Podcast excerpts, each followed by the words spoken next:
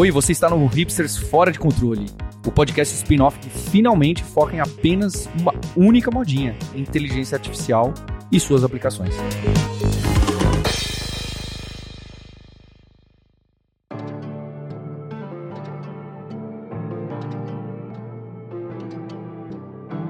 Olá, seja muito bem-vinda, muito bem-vindo ao spin-off do seu podcast favorito. Esse é o Hipsters Fora de Controle, em que você vai escutar sempre sobre IA aplicada, as formas como a inteligência artificial está eh, mudando diversos mercados, o nosso trabalho, o seu trabalho. Nesse episódio também o trabalho do Carlos Palmeira, que é redator lá do Tecmundo. E para esse papo de hoje tem aqui o Fabrício Carraro, que é o viajante poliglota, host do Deve Sem Fronteiras e também PO da Alura, tudo bem? Tudo bem, essa semana tá quente, Marcos. Muito quente e ainda bem, por isso, inclusive, temos também a ajuda aqui hoje do Sérgio Lopes, CTO da Lura, para comentar o que rolou. Tudo bom? Tudo bom, cheio de fofocas na semana. Pois é, vamos ter um desafio aqui de cobrir tudo isso do jeito eficiente e interessante para falar sobre isso com vocês. E eu queria começar trazendo uma que foi mais notícia de bastidor, mas que eu achei muito interessante, eu quero saber a reação de vocês, que foi a Amazon é, vai investir até 4 bilhões de dólares na Anthropic. O investimento inicial é de 1 bilhão e alguma coisa, e ao longo acho que dos próximos dois anos ela pode investir e chegar até 4 bilhões, o que para a Anthropic é ótimo, que ela já tinha sinalizado a intenção de levantar até 5 bilhões pelos próximos dois anos. E do lado da Anthropic, ela vai aprofundar lá o uso da AWS né, para estrutura, incluindo até o acesso àquelas, os chips e os hardwares mesmo focados em IA que a Amazon disponibiliza. E a Amazon, por outro lado, vai também, ela, ela pretende oferecer do lado dela também coisas integradas com Anthropic e produtos, enfim, os substratos todos aí, até como parte da AWS para empresas, pessoas, clientes em geral é, terem acesso e terem como sair do chão mais rápido para disponibilizar produtos. É meio por aí? Como é que vocês viram esse investimento? Cara, eu tô bem animado, na verdade, porque é, a gente via só um lado, né, basicamente. Né? Pelo menos publicamente, o que a gente via era a Microsoft com a OpenAI, Microsoft e OpenAI. E agora, uma dessas, né, das... Né, a Microsoft não é exatamente uma FANG, né, mas é, né, no final das contas é. Tinha a nova, a nova sigla agora que é Manga, né, não é mais FANG, é Manga, porque é o Meta. Dá para botar um outro M aí de Microsoft que agora a gente está vendo uma outra empresa gigante, né, com muito poder de capital, e investindo para coisas que podem no futuro ajudá-la, né, internamente e tudo mais. Claro que a Amazon tem um time interno que mexia com IA, mas eles estão usando agora focado né, em LLM, que a Anthropic tem o Cloud aí, né, que aceita aí uma janela de contexto de 100 mil tokens, que é muito mais do que o modelo maior do GPT-4, né, que é 32 mil. Então, é claro, o modelo da Cloud atualmente da Anthropic né, é bem pior em questão de qualidade mesmo, mas essa grana aí da Amazon vai esquentar essa briga, eu acho. Estou bem animado.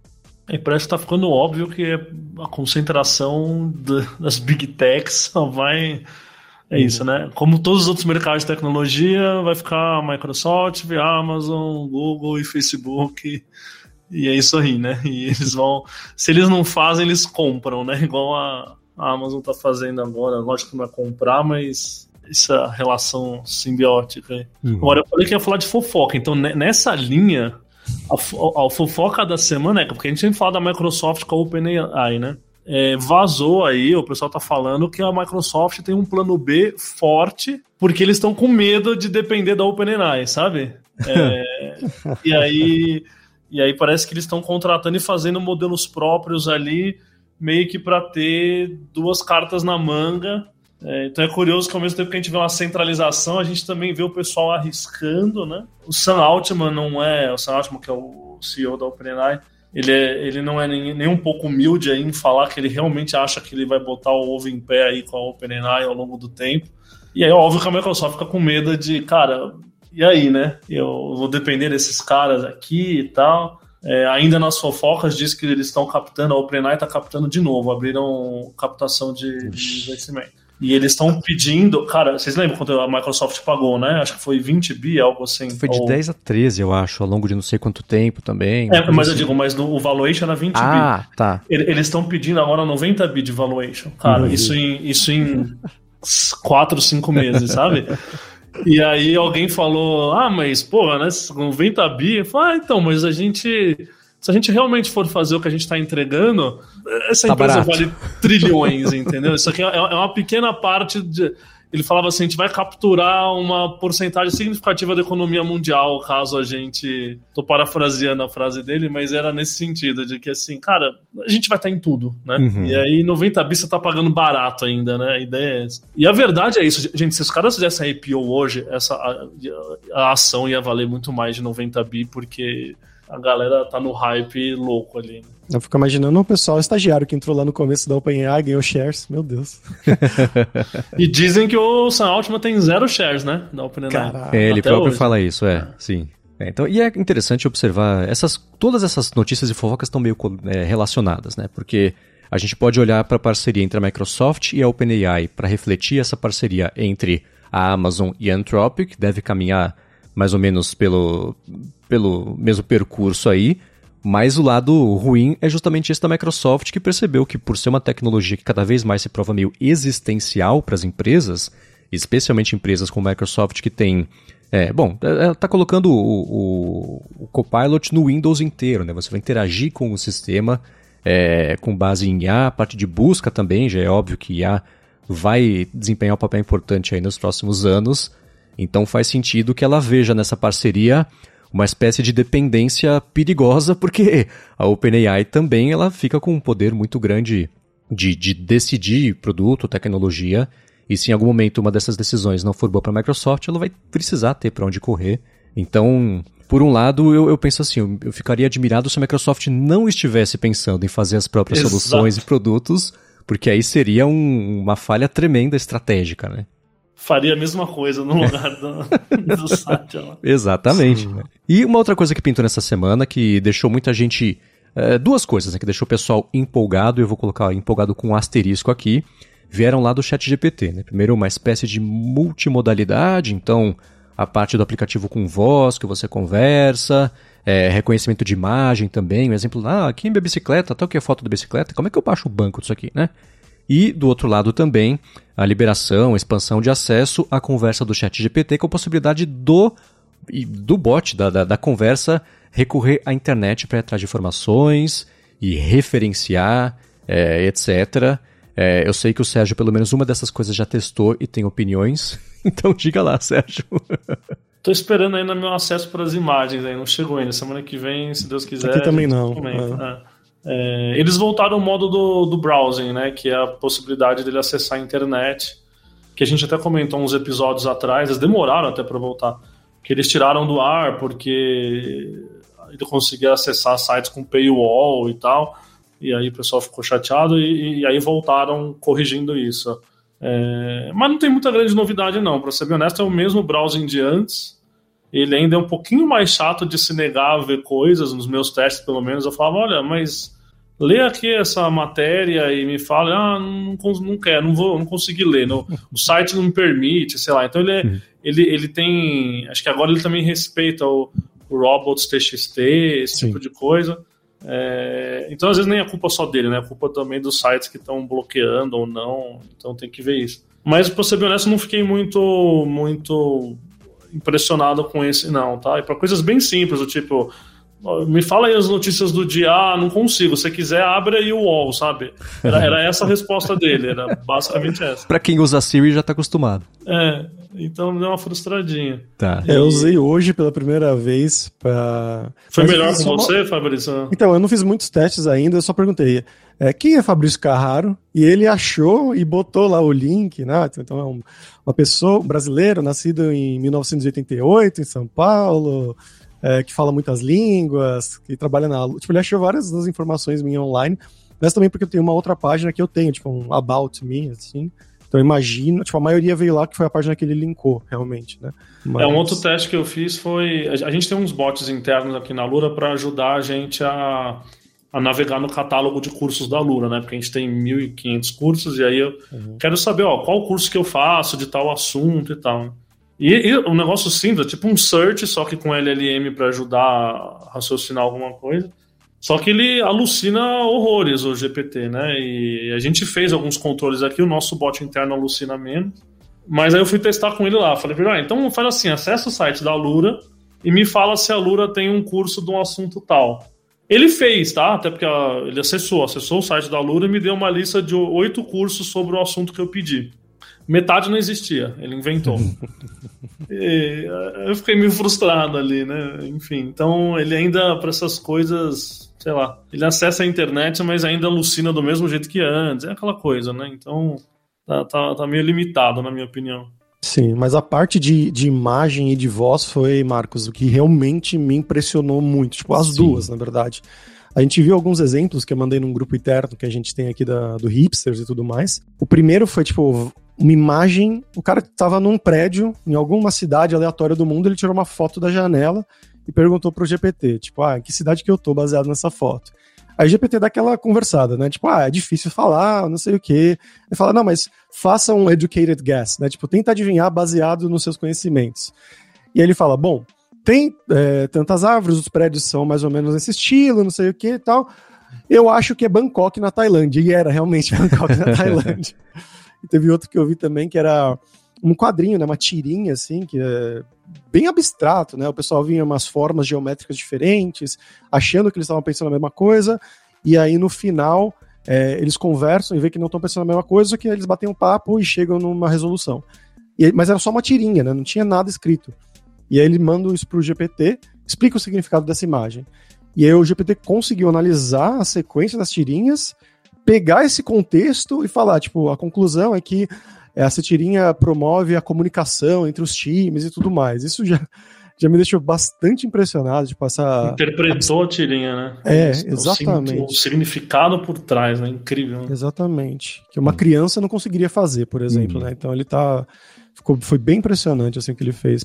E o de voz, um amigo meu, ele já teve acesso a essas, essas ferramentas, e ele é um do pessoal da minha turma poliglota, né? Então ele fala acho que uns 7, 8 idiomas. E aí ele começou a conversar com, uh, com o ChatGPT nessas línguas, né? Tipo, ele começa em inglês, depois ele muda para francês, depois para alemão, para espanhol, é, para o turco, enfim, ele começou a falar em várias línguas e o ChatGPT respondia para ele na língua, tipo, falando perfeitamente. Só tinha um sotaque, você notava que tipo um sotaque americano em todas as línguas, mas era tipo muito bom a qualidade. Então era tipo, como se fosse um, uma pessoa dos Estados Unidos que mora no Brasil há 15 anos e fala o português perfeito, mas que ainda tem aquele pouquinho de sotaque natural dele. Então, não é tão bom, né, como os deepfakes que a gente já mencionou anteriormente, como o Eleven Labs, mas o nível das conversas e a velocidade também, né? Porque aquela gambiarra que a gente fazia antes de conectar o WhatsApp com o GPT, com o Eleven Labs, a latência dela era muito maior, né? Porque você tinha que conectar várias APIs, e aqui é tudo nativo. Então é muito mais rápida essa resposta. E é, eu vi amigos meus, professores de línguas, assustados com isso, né? Tipo, o pessoal que dá aula é, em sites de, de professores, né? iTalk, Preply e tudo mais, eles estão ficando assustados, porque tem os professores que não ensinam o idioma, que eles só fazem a, a conversação. O ChatGPT está fazendo essa conversação. E ele também te dá essa possibilidade de perguntar ah, qual que é a diferença da palavra tal e da palavra tal, qual que é a conjugação da palavra tal no present perfect. Então essas coisas mais bizarras o GPT consegue fazer, o GPT-4 principalmente, né? Esse foi o motivo que me fez assinar o GPT Plus. Só que eu, eu, ainda não tenho uma... Eles ofereceram também, né, que eu falei pro Marcos, uma convidar, é, convide, né? Pessoa convida pessoa, né? Então, se você tem acesso, você consegue convidar uma pessoa a assinar o Plus e ter um desconto aí de os primeiros três meses são grátis. Então eu falei, tá, agora é o momento de fazer isso, né? Tipo, tem, vai ter, logo em breve vai sair uh, o acesso de voz para todo mundo e tem esses três meses grátis, então eu assinei anteontem. oh, o meu, meu acesso de voz chegou, eu não sei falar turco, essas coisas todas, mas falei em português com ele. Eu percebi a mesma coisa, ele tem um sotaque americanizado ali na hora de responder para você, mas ele fala. É, parece que eles ainda não tunaram a língua lá. E eu coloquei a língua explícita ali com o português, e mesmo assim ele mas, cara, parece que é um. Certamente a versão 2 do modelo já vai ter as nuances de, é, de sotaque, né? Uhum. Mas, assim, uma outra, uma outra dimensão para essa discussão é que Alexa, Google Home, etc. e tal, foram pro, pro saco, porque, assim, uhum. o, o, o chat GPT, nesse modo de voz, ele é, a, a latência dele é praticamente a mesma de você conversar com um assistente que a gente já está acostumado. 800 mil vezes mais inteligente eu acho que assim, o que tá faltando só é ele saber falar que oração e qual que é o clima. Aí ele, aí ele fica igual a Alexa, entende? Porque ele não tem acesso a dado real time ainda. É, mas eu fico imaginando já, sabe aqueles plugins? É, que acho que ainda não dá para usar o plugins com voz. Mas certamente, cara, é um, é um passo aí próximo. Depois de amanhã vai estar tá é. disponível. É. E aí você põe ali o plugin do clima, põe o plugin do Spotify, não sei o que, você vai falar, chat GPT, toca minha música, chat GPT, faz não sei o que, e com uma, uma qualidade conversacional que, por exemplo, Alexa, que é o que eu uso aqui em casa, não chega nem aos pés. Acho que o pessoal, a quantidade tem de piadas sobre a Alexa na internet, acho que todo mundo concorda com isso. A Alexa não entende o que você está perguntando para ela mesmo, não é tão esperto. Vamos ver no cenário, vamos ver quem é mais rápido. O chat GPT em lançar um gadgetzinho ou a Amazon de colocar Anthropic na Alexa, agora que eles pagaram 4 bi, né? Agora, também nessa seara de idiomas, etc., o que aconteceu recentemente foi que o Spotify ele anunciou, acho que é uma parceria já com a OpenAI mesmo, para fazer a dublagem de alguns podcasts em diversos idiomas. Vai começar com alguns podcasts originalmente em inglês, claro que Lex Friedman já entrou nessa, né? Mas também Dax Shepard, Monica Padman, Stephen Bartlett, uh, Bill Simmons também. E os podcasts originais em inglês vão ser dublados em espanhol, francês e alemão. Vai ser gratuito lá para escutar na plataforma. E gradualmente esse acesso vai passar, o acesso à dublagem, digo, a possibilidade de dublar, vai passar a ser expandido para mais criadores de conteúdo e também para mais idiomas. E essa era uma daquelas notícias que, olhando, ela parecia inevitável, tipo a Microsoft fazer as próprias IAs, né? Meio inevitável, mas que nas ferramentas que a gente tava, até testou aqui, o Fabrício comentou da Eleven Labs agora há pouco, a gente falou sobre a HeyGen algumas vezes também no podcast. O que me impressionou foi que isso está chegando agora e não daqui a, sei lá, alguns meses, quando parecia que isso é ao mesmo tempo acesso mais amplo aí. Mas na condição de podcaster, eu acho isso uma das coisas mais bacanas que já aconteceram para esse mercado, porque você é, expande o acesso potencial para basicamente todo o planeta escutar o que você está dizendo nas, nos idiomas nativos de cada pessoa que for ouvir. Então, e Marcos, e é, e é, na voz da pessoa? Como é que eles vão fazer? Fazer tipo deepfake na voz da pessoa ou é um, uma, uma, dublagem com a voz padrão? É na voz da pessoa, que é o ah. grande lance, é esse, né? Então vai ser escutar, por exemplo, o Lex Friedman em português entrevistando o Marcos. Aí tem uma questão, né? A entrevista é com uma outra pessoa que geralmente muda a cada episódio. Tem que ver como é que essa parte vai ficar. Mas é isso, eu vi o Lex Mas a ideia é ouvir o Lex e o Zuckerberg falando em português, os dois. Isso. Assim. E aí, truta? e aí, truta, da hora, vamos ver. É, e a gente em breve também deve ter, né, Marcos? Aí, um hipsters fora de controle, um deve sem fronteiras, em turcomeno, em vietnamita, por que não? Pois é, né? E era uma ideia que eu tinha mesmo, né, de talvez a gente ter convidados e convidadas de fora e de alguma forma é, disponibilizar o acesso a isso em português. Olha só, talvez vá dar menos trabalho do que a gente pensava, é só esperar um pouquinho.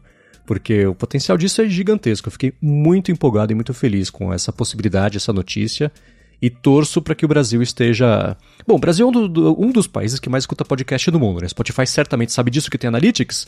Então eu espero que isso chegue em breve para português, para ir e para voltar, né? Para você transformar o conteúdo em português e também para é, pegar o português e fazer outros idiomas. Mas que isso é muito legal, sem dúvida é. E, bom, os links dessas notícias todas vão estar aqui na descrição para vocês darem uma espiadinha, fuçar. Comentem com a gente, vai lá hipsters.tech, deixem nos comentários o que vocês acharam disso, deixem notícias que chamaram a atenção de vocês também, que vocês querem saber a nossa reação. E agora a gente vai para a segunda parte do episódio com um papo bem interessante com o Carlos Palmeira, lá do Tecmundo.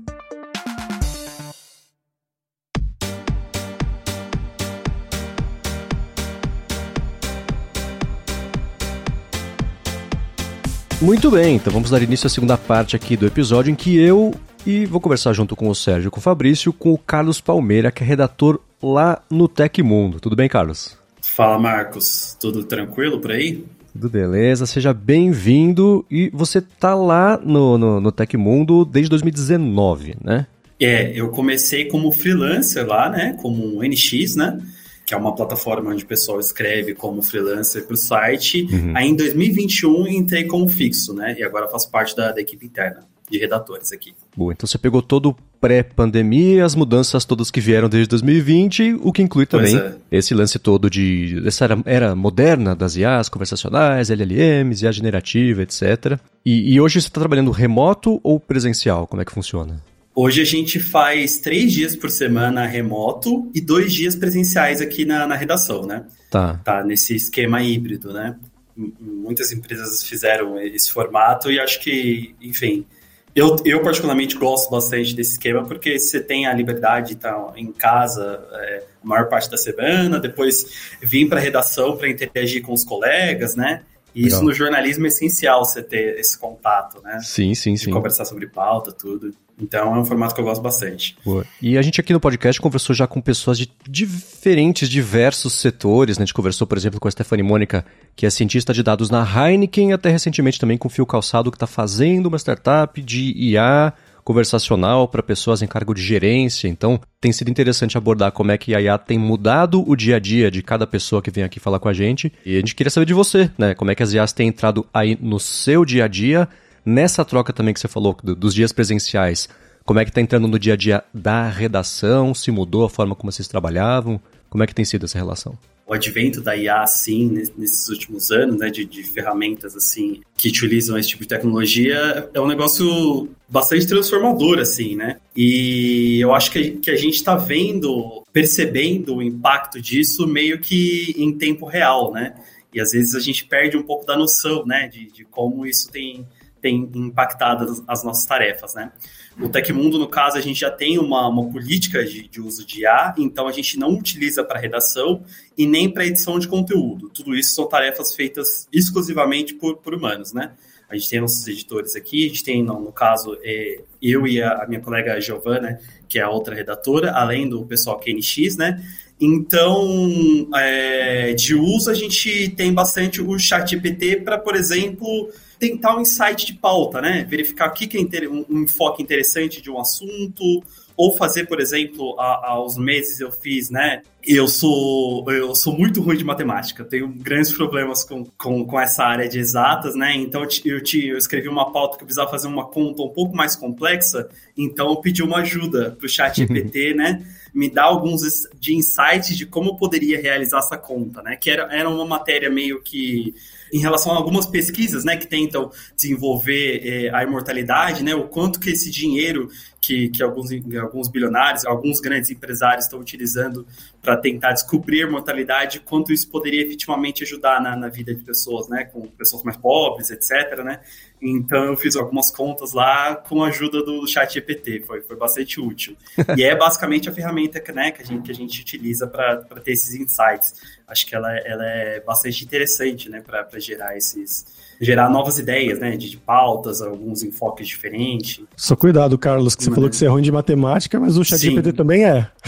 ah, sim. Não sempre ele acerta. Exatamente. Por isso que até as contas que eu fiz, eu fiz com a ajuda de, do meu editor a gente fez, uh, propôs alguns cálculos para o ChatGPT, a gente foi analisando se fazia sentido, foi pedindo ajuda da galera aqui da, do time, então a gente foi fazendo essa supervisão porque a gente justamente a gente sabe, né, que ela também tem alguma, alguma, algumas lacunas, né? Todas as ferramentas ainda têm alguns problemas aí para serem resolvidos, né? Uhum.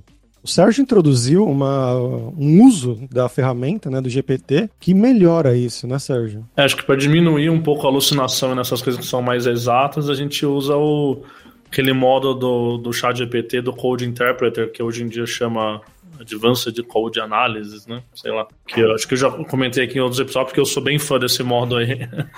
Mas é um que ajuda bastante nessa parte, né? De não, não alucinar em coisas exatas e matemática, sei lá. É, o Senet passou por um problema, né? Que eles usaram o ChatGPT e outras IAs para fazer matérias com cálculos sobre juros, etc. Tava errado os cálculos, passou, foi pro ar, tiveram que se retratar, tiraram do ar as matérias. A gente falou sobre isso, né? É eles estavam, inclusive, há um debate no meio jornalístico, né, sobre o uso da, das ferramentas de IA direcional, né, tudo. Eles fizeram artigos, né, é, fazendo artigos inteiramente escritos pelo, pelo chat GPT, né, fazendo, justamente explicando um pouco sobre alguns cálculos de juros, e a IA justamente não, não entendia que, né, é, é, como é que funcionava exatamente alguns uhum. cálculos de juros sobre juros e, e, virou uma salada mesmo.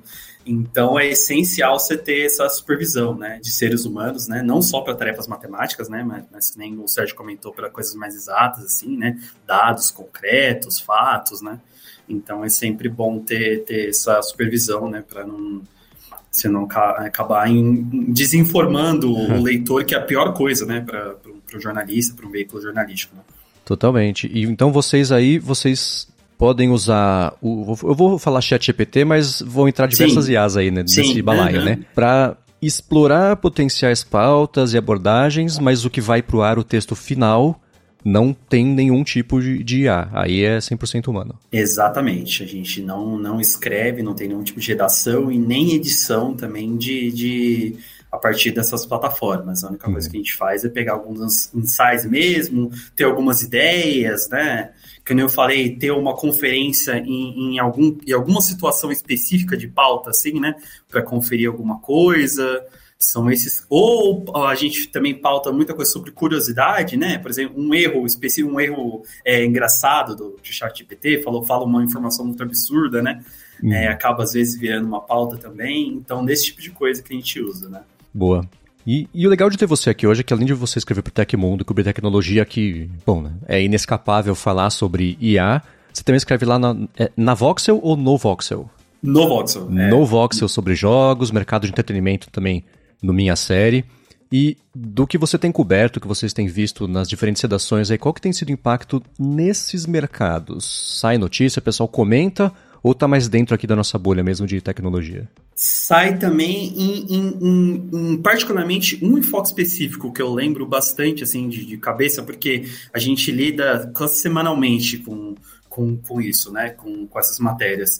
No caso do, do Voxel, né? Que é, que é a editoria da nosso braço aqui, nosso irmão de, de games e o Minha Série, né, que é de séries, cultura pop de maneira geral, a gente sempre está falando de imagens geradas por IA, né? Então, algum tipo de imaginação, sei lá, é, uma matéria que bombou bastante aqui foi é, como seria o, o elenco do, do, filme dos Vingadores é, por outros atores, né? Por atores que, que recusaram os papéis, né? Então, é tipo Mid Journey, né? Uhum. Monta essas imagens, né? como é que seria o, o, Tom Cruise, por exemplo, como um Homem de Ferro, né? E aí essa, essas matérias bombam bastante, né? Porque entra naquele um pouco na, daquele lado de, de imaginário, o pessoal de, é, pensar como é que seria, né? Como é que seria o Robert Downey Jr. fora do papel do Homem de Ferro, né? Que é até difícil, né? De imaginar que ele é um cara que acho que é, internalizou tanto, né? O personagem que é até difícil, né? Mas essas matérias são bem legais, né? De, de, de imaginação, assim, que são coisas que bombam na, nas redes sociais, né? O, o pessoal é, é, curte, comenta bastante, compartilha. Então, esse tipo de coisa acaba virando matéria. Mesma coisa pro, pro Voxel, né?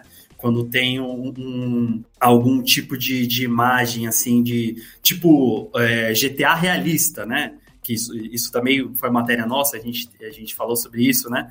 É, como é que seriam os protagonistas de, da série GTA em formato meio realista, como se eles fossem quase humanos, assim, né?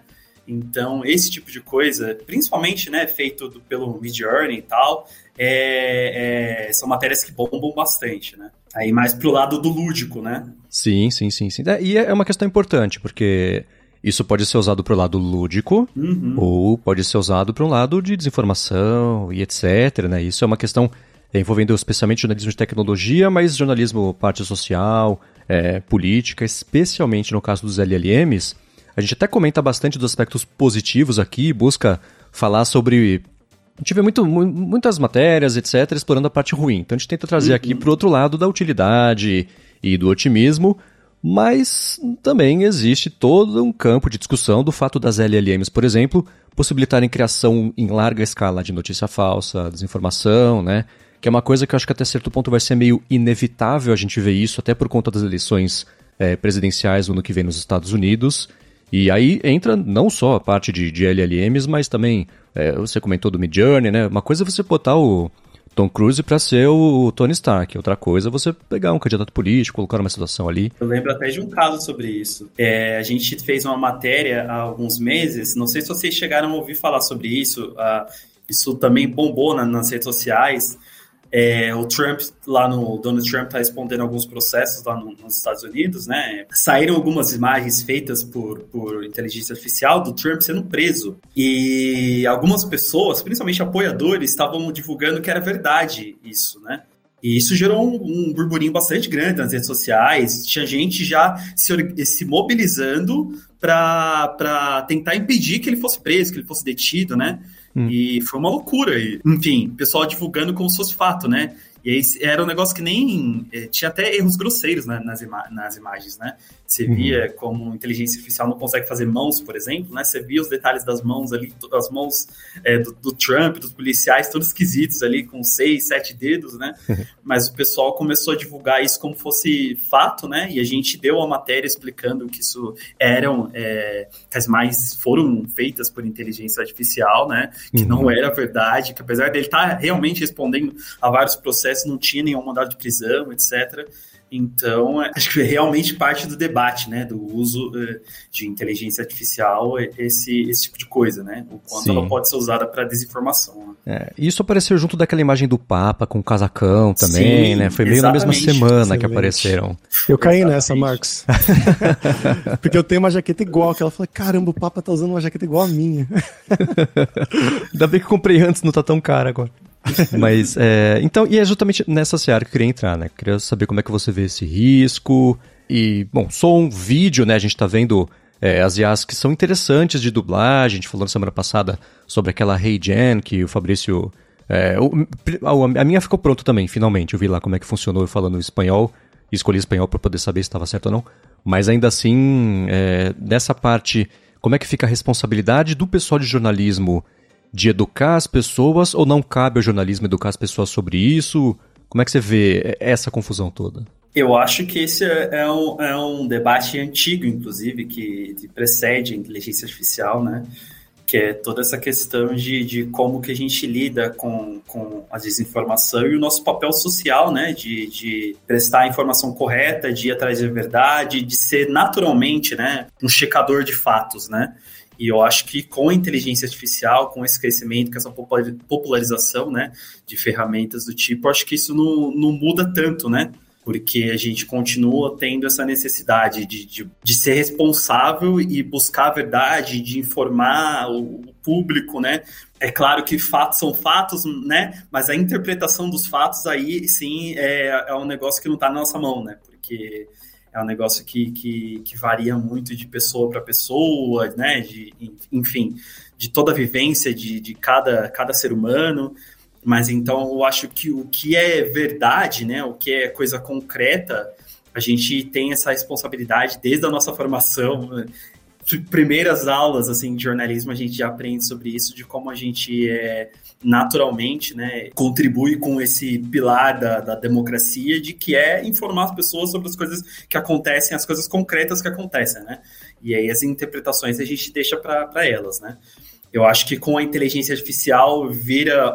É, a gente não, não perde esse papel, né? É importante para para qualquer democracia né, consolidada, mas acho que ele fica mais complexo, né? Porque a gente vê, é um negócio que a gente vê diariamente, assim, o quanto a, a, essas ferramentas se aprimoram, né? De como os resultados são a cada dia parecem mais impressionantes, né? Como a gente está pautando isso quase que diariamente, né? A gente vê como os resultados vão melhorando, como vão ficando mais críveis, né? É, então é um desafio bastante grande, né? Acho que muito provavelmente, se já não existir, né? Eu particularmente não conheço, né? Mas muito provavelmente vão ter cursos aí né, para jornalistas conseguirem identificar essas ferramentas, né? Tem um debate grande sobre assinatura, né? De, de principalmente de imagem de, uhum. de desenvolvida por inteligência artificial. Então, acho que vão ter muitos cursos aí interessantes, né, para que os jornalistas consigam identificar com mais facilidades, principalmente imagens e vídeos, né, que acho que causam mais impactos ali, né. Tem a famosa, o, o, a tia do WhatsApp, o tio do WhatsApp, que eles divulgam aquelas informações. Uhum. Então vai ser interessante a gente, a gente entrar nesse, nesse mundo aí e aprender um pouco mais, né? É, essas habilidades para conseguir informar o público melhor do que é fato e do que não é. Sim, é, tá tudo incipiente até para gente que lida com isso nesse aspecto mais de bastidores, para todo mundo, né? Para quem desenvolve tecnologias que lidam com IA, para quem trata disso, seja no dia a dia é, para fazer matérias que cobrem isso, ou outro tipo de, de, outro tipo de mercados que já esbarram nisso antes de chegar ao grande público. E você falou sobre o lance de, de que chama de fingerprinting, né, de fazer Sim, essa detecção, possibilitar a detecção da imagem, checar se ela Tem foi feita por uma IA ou não. Né? É. E algumas iniciativas, o que é bom que está dando para ver é que o mercado está desde o começo buscando uma estrutura para fazer isso com que isso seja não interoperável, mas uma espécie de um, padrão e existe o risco de você padronizar e etc. E, e, fica mais fácil de você burlar isso, mas essa é uma discussão que a gente pode deixar para um outro momento, mas ainda assim. O que me parece que está acontecendo é que, desde a da estrutura, por exemplo, você falou na, na redação que vocês estão usando só para ajudar na criação de pautas e ideias, mas não para fazer um produto final, né, uma matéria que vai para o ar. Eu acho que vai existir um trabalho de todo mundo, isso da gente aqui que, que discute ou no podcast, ou na própria Lura que ensina sobre isso, ou no, no, no, outro, no outro campo, é, vocês nas redações também ajudando a educar, ao mesmo tempo que a gente está aprendendo sobre isso, as possibilidades, é um alvo meio móvel, né? O que é super legal para quem gosta de tecnologia, não é um problema, Sim. né? Então é, uhum. é, tem sido bem interessante é, acompanhar isso aí. E da parte de redações, você já falou sobre os guidelines que vocês estão seguindo, né? O resto do mercado, como é que você está vendo isso? Te preocupa esse futuro do uso da IA para notícias, para redações. A gente viu faz um tempo, por exemplo, é, o BuzzFeed né, demitiu uma parte da equipe. O Gizmodo também demitiu a redação do site em espanhol e vai usar só IAs para fazer traduções, adaptações, na verdade traduzidas dos textos, né? Então a pergunta é, você vê um horizonte aí nessa ameaça? IA vai substituir meu trabalho? Ou o outro lado de ver é assim, putz, esse pessoal se emocionou e quis cortar custos muito rápido e cortou muito profundo, vai ter que dar uns passos para trás como é que você fica nesse espectro? Esse também é um caso que eu vejo assim de, de que não é exatamente novidade, né? Eu não sou tão antigo assim na área do jornalismo, né? Eu não me formei há, há tanto tempo assim, mas é, a gente tem amigos, né? Enfim, é, você está na, naquele ciclo ali, você acaba fazendo várias amizades ali na, na, sua área, né? Então, conheço bastante jornalista mais antigo e que fala que alguns problemas desse, principalmente de, de, de demissão, coisa de substituição por, por algum tipo de tecnologia, de, de redações mais enxutas, com, com menos pessoas, de maneira geral, não é um negócio de agora. Então, com a inteligência artificial também, eu, eu particularmente não encaro como, como uma novidade. E especificamente sobre isso, pensando a longo prazo, eu também sou otimista, porque eu gosto de pensar bastante de que elas entram, ferramentas do tipo entram no nosso cotidiano sempre para adicionar. Então, apesar de, de, de, de, acabar acontecendo, de ser demitido um profissional ou outro, acabar saindo, uma tarefa ou outra ser substituída por uma plataforma do tipo, eu sempre tento pensar que novas funções serão criadas e, e, e a gente vai precisar de, de pessoas capacitadas, capacitadas para exercer outros tipos de função, entendeu? pessoas que saibam é, operar uma, uma, uma ferramenta como o Globard, como o ChatGPT, né? Que precisa desse input de uma pessoa para saber, né, para gerar o, o, produto final, né, para gerar alguma, alguma resposta, né, precisa dessa interação. Então, eu sempre penso que positivamente, né, assim, óbvio, né, que, que me imaginando num, num bom cenário, né, não sendo catastrófico, catastrófico, né, de pensar de que vai, a gente vai precisar, né, no, no caso do jornalismo, de, da comunicação de maneira geral, é que a gente vai precisar desses profissionais que, que entendam, né, que saibam gerar os inputs corretos para que as ferramentas deem bons resultados, resultados interessantes, né, que adicionem é, de maneira importante é, para uma matéria, para uma reportagem, para um vídeo, para um podcast. Então, eu sou sempre positivo é, quando o assunto é esse. É, não, não, imagino que, que, os empregos vão acabar, que o jornalismo vai acabar. Tem muito jornalista antigo, assim, que a gente conhece, né? De, aqueles de, de longa data, que, que tão, eles estão a longa data, mas sempre imaginam, putz, não, não vai ter mais espaço para mim. Mas eu acho que a gente sempre vai precisar desse olhar humano, desse olhar crítico, que é um negócio que que eu acho que é difícil uma máquina ter, sabe? Aquele olhar preciso sobre de não só de, de, de saber um fato em si, mas saber interpretar aquele fato para contar aquele fato, né? É, da, melhor, da melhor maneira possível. Então, eu sou sempre positivo é, quando, quando o assunto é esse. Não, não, não gosto muito de pensar que nosso, nosso emprego vai acabar, que a gente vai ser demitido. Eu vou mais por, por um outro viés, né? Ô, Carlos, até te perguntar uma coisa. Você, eu, eu, gosto bastante dessa sua visão, porque justamente mostra que tem uma nuance forte no, no papel do humano aí, né? Não é só a, a, máquina por si só ali, vai ser. Mesmo a máquina que escreva muito bem, então vai, vai ser superficial de alguma forma. Mas, mas a gente sabe também que tem algumas tarefas que são mais, vou dizer que mecânicas, sei lá E aí, eu, eu não estou tão familiarizado com, com o ambiente de redação e tal, então você até me corrija, mas eu fico imaginando, por exemplo, sei lá, dois anos atrás, como é que você fazia. Então, você escreveu a matéria, tem todo esse olhar, como você falou, do, de interpretar o fato, de trazer um, é, uma ótica ali para a audiência, etc. Mas alguém precisa, por exemplo, checar se tá tudo. se tá coeso o texto, se tá. mesmo erro de português, etc. Né? Na minha, na minha visão de quem nunca trabalhou em redação, ter, teria uma, um departamento, uma pessoa responsável pelas checagens, né?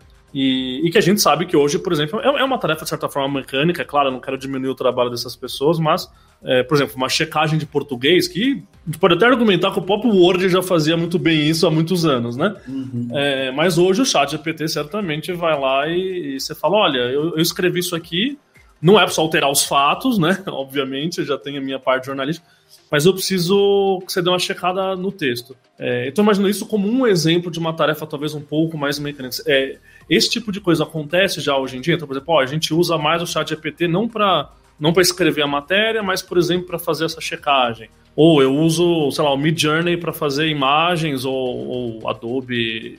Eu sempre esqueço o nome da ferramenta Adobe lá. É, para gerar, para fazer as imagens, ao invés de chamar o ilustrador.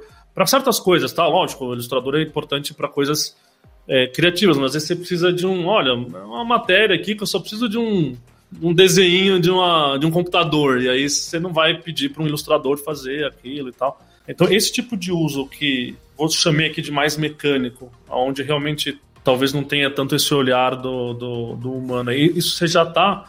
Vocês estão. Você está sentindo um aumento desse uso na prática ou não? Como é que tá? Ah, sim, como ferramenta de, de integração, é, que nem você disse, de, de, tarefas mais mecânicas ali, né, mais, mais objetivas, né, é, por exemplo, de, de revisão, dá para fazer. E até, na verdade, eu particularmente utilizo só o Word mesmo. Eu acho que o, o Word, ou, ou tanto o, o, o, Drive também, né, é, às vezes eu escrevo um texto pelo Drive, por exemplo, já utiliza a, a ferramenta de, de, revisão de lá mesmo, né? Mas é, é, um, é um uso permitido. Até onde eu sei aqui dentro, a gente não tem esse tipo de problema, né? Porque ele não está, né? É, que nem você disse, é, alterando uma informação, adicionando uma informação, criando alguma coisa. É mais um, um negócio estritamente mecânico de revisão de texto para ver se não por mais que a gente a gente está ali olhando o texto, às vezes escrevendo, a gente vicia, né? Vicia o olho. Então, às vezes fica difícil perceber algum errinho, alguma outra coisa ali, né? Por isso, porque às vezes, às vezes a gente também passa para outros, para os nossos editores darem essa olhadinha, para outros colegas aqui do, do time editorial, né? Mas é um, é um uso que é permitido fazer porque né, não está criando. É, no caso de, de ferramentas de imagem, a gente utiliza mais quando que, nesses exemplos que eu falei, né, um, um, negócio que viraliza, ou um negócio que a, gente, que a gente queira imaginar, mas é mais no sentido mesmo onde a própria imagem é a pauta, sabe? Onde a própria criação da, da inteligência artificial, esse negócio mais lúdico, que nem eu comentei, é, é a informação principal, sabe? Onde a, esse desenho, essa figura é, criada, né, que não, não, é real, ela é a, informação em si. Em outros casos, a gente tem aqui equipe de design, né? Então, se for um negócio mais que a gente precise mais um negócio mais personalizado para alguma pauta, um, infra, um, infográfico, por exemplo, né? A gente tem um time de design interno que, que produz essas imagens para a gente. Então, o uso nesses dois casos de tarefas mais tarefas nesse sentido mais práticas é, é, é, mais vai mais nessa direção que eu, que eu comentei. Isso foi uma, um dos pontos principais da greve dos roteiristas lá nos Estados Unidos, né? Sim. De poder uhum. ou não poder, os estúdios poderem ou não usar as IAs, né? O ChatGPT e outros LLMs para escrever, né? Para gerar é, roteiros e tudo mais.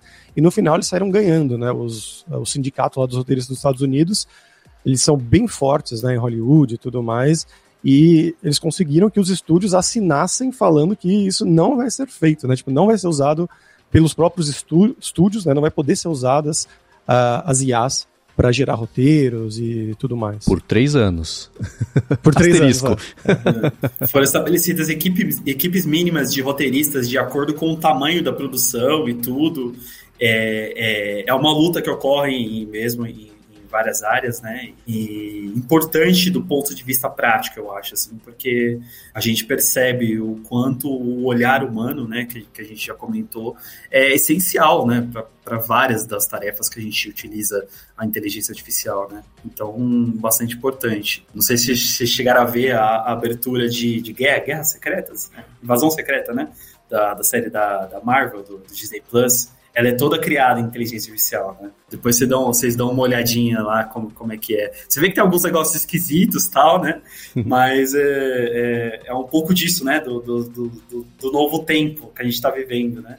De inteligência artificial essa... em todas as áreas. Até na... Aí essa é a primeira e última, então, nos próximos três anos, é isso? Que não pode mais fazer. Acho que é, certamente, né? Porque já foi lançada há alguns meses já, acho que no começo desse ano já. Então, aí é, foi a primeira e, por enquanto, a última. Eu vou caçar e se eu encontrar, eu deixo na descrição aqui do episódio ah, para quem sim, quiser é dar uma espiada. Com curiosidade, é muito legal. Sim, sim, sem dúvida. Carlos, muito obrigado pelo seu tempo aqui para fazer essa gravação com a gente. Quem quiser continuar esse papo com você, te fazer uma pergunta, tirar uma dúvida sobre IA e jornalismo, vai por onde? É, primeiro agradecer o Marcos, Sérgio e Fabrício, agradecer o convite, né? Sempre legal falar sobre as coisas que a gente faz, sobre as coisas que a gente trabalha, as coisas que a gente lida diariamente. E quem quiser, além de seguir o Tecmundo, né, tecmundo.com.br, seguir a gente no, no YouTube, a gente produz conteúdo sobre, não só sobre IA, mas sobre qualquer coisa né, desse universo é, longo de, de tecnologia é, em todas as redes sociais, no YouTube, no site. E quem quiser seguir, me seguir, trocar uma ideia, eu tenho o, o meu Twitter, é, agora atual X, né? Acho que ninguém ninguém tá falando ainda X, né? ainda é, é, ainda é um nome esquisito, né? Mas quem quiser me seguir lá no X ou Twitter, minha arroba é chpalmeira. Então a gente está aí para trocar essa ideia sobre qualquer tema, que é sempre legal falar sobre isso. Beleza, vai estar tá também na descrição do episódio. Muito obrigado mais uma vez a você, Carlos. E para você que está escutando, escutou esse episódio, se você quiser conhecer mais a fundo, entrar no mundo da IA, não faltam opções lá em alura.com.br. Tem cursos e formações de IA. E não só isso, Data Science, todos os, os mercados e, e as atuações que ficam próximas aí do mundo da IA tem, para quem for fazer a parte de IA, tem a Luri também, que inclusive recentemente virou fruto de um novo episódio do Hipsters.tech, falando sobre o desenvolvimento dela, como foi interessante aprender a fazer basicamente uma IA conversacional. O Sérgio participou, é, o André, Henrique, né, a Isadora, a Giovana também, vale escutar. E se você for em alura.com.br, você vai ver todos os cursos e formações para você também entrar. Tá bem na hora de entrar neste mundo, aprender Aí não só se você vai trabalhar com tecnologia, mas a gente vê, por exemplo, fazendo a, as formações, até também as imersões, pessoal que trabalha com medicina, com direito, com contabilidade, enfim. Se você está escutando esse episódio, é bem provável que IA também seja para você, então vai lá, alura.com.br e nesse novo formato que a gente trouxe aqui para o podcast, a gente quer saber o que vocês acham, o que vocês esperam. Então tem dois jeitos de você fazer isso. Primeiro, vai lá em hipsters.tech, você vai encontrar o post desse episódio tem a área de comentários que a gente quer que vocês passem a usar, comentem, deem o feedback de vocês, deixem dúvidas, perguntas, que a gente pode até trazer isso nos próximos episódios e também vai ajudar a gente a deixar o podcast mais bacana para vocês. E a segunda forma é a seguinte: na descrição aqui do episódio tem um link para um formulário que a gente fez para saber de vocês quem vocês acham, por exemplo, que pode passar a aparecer aqui, ser entrevistado ou entrevistada, conversar com a gente, temas, abordagens, enfim, um espaço para vocês falarem pra gente o que vocês esperam, como pode deixar o podcast mais bacana. Então tem esses dois jeitos: comentários em hipsters.tech ou então no formulário no link da descrição aqui desse episódio. Hipsters, obrigado pela audiência de vocês e na sexta-feira que vem tem mais. Hipsters, abraços, tchau.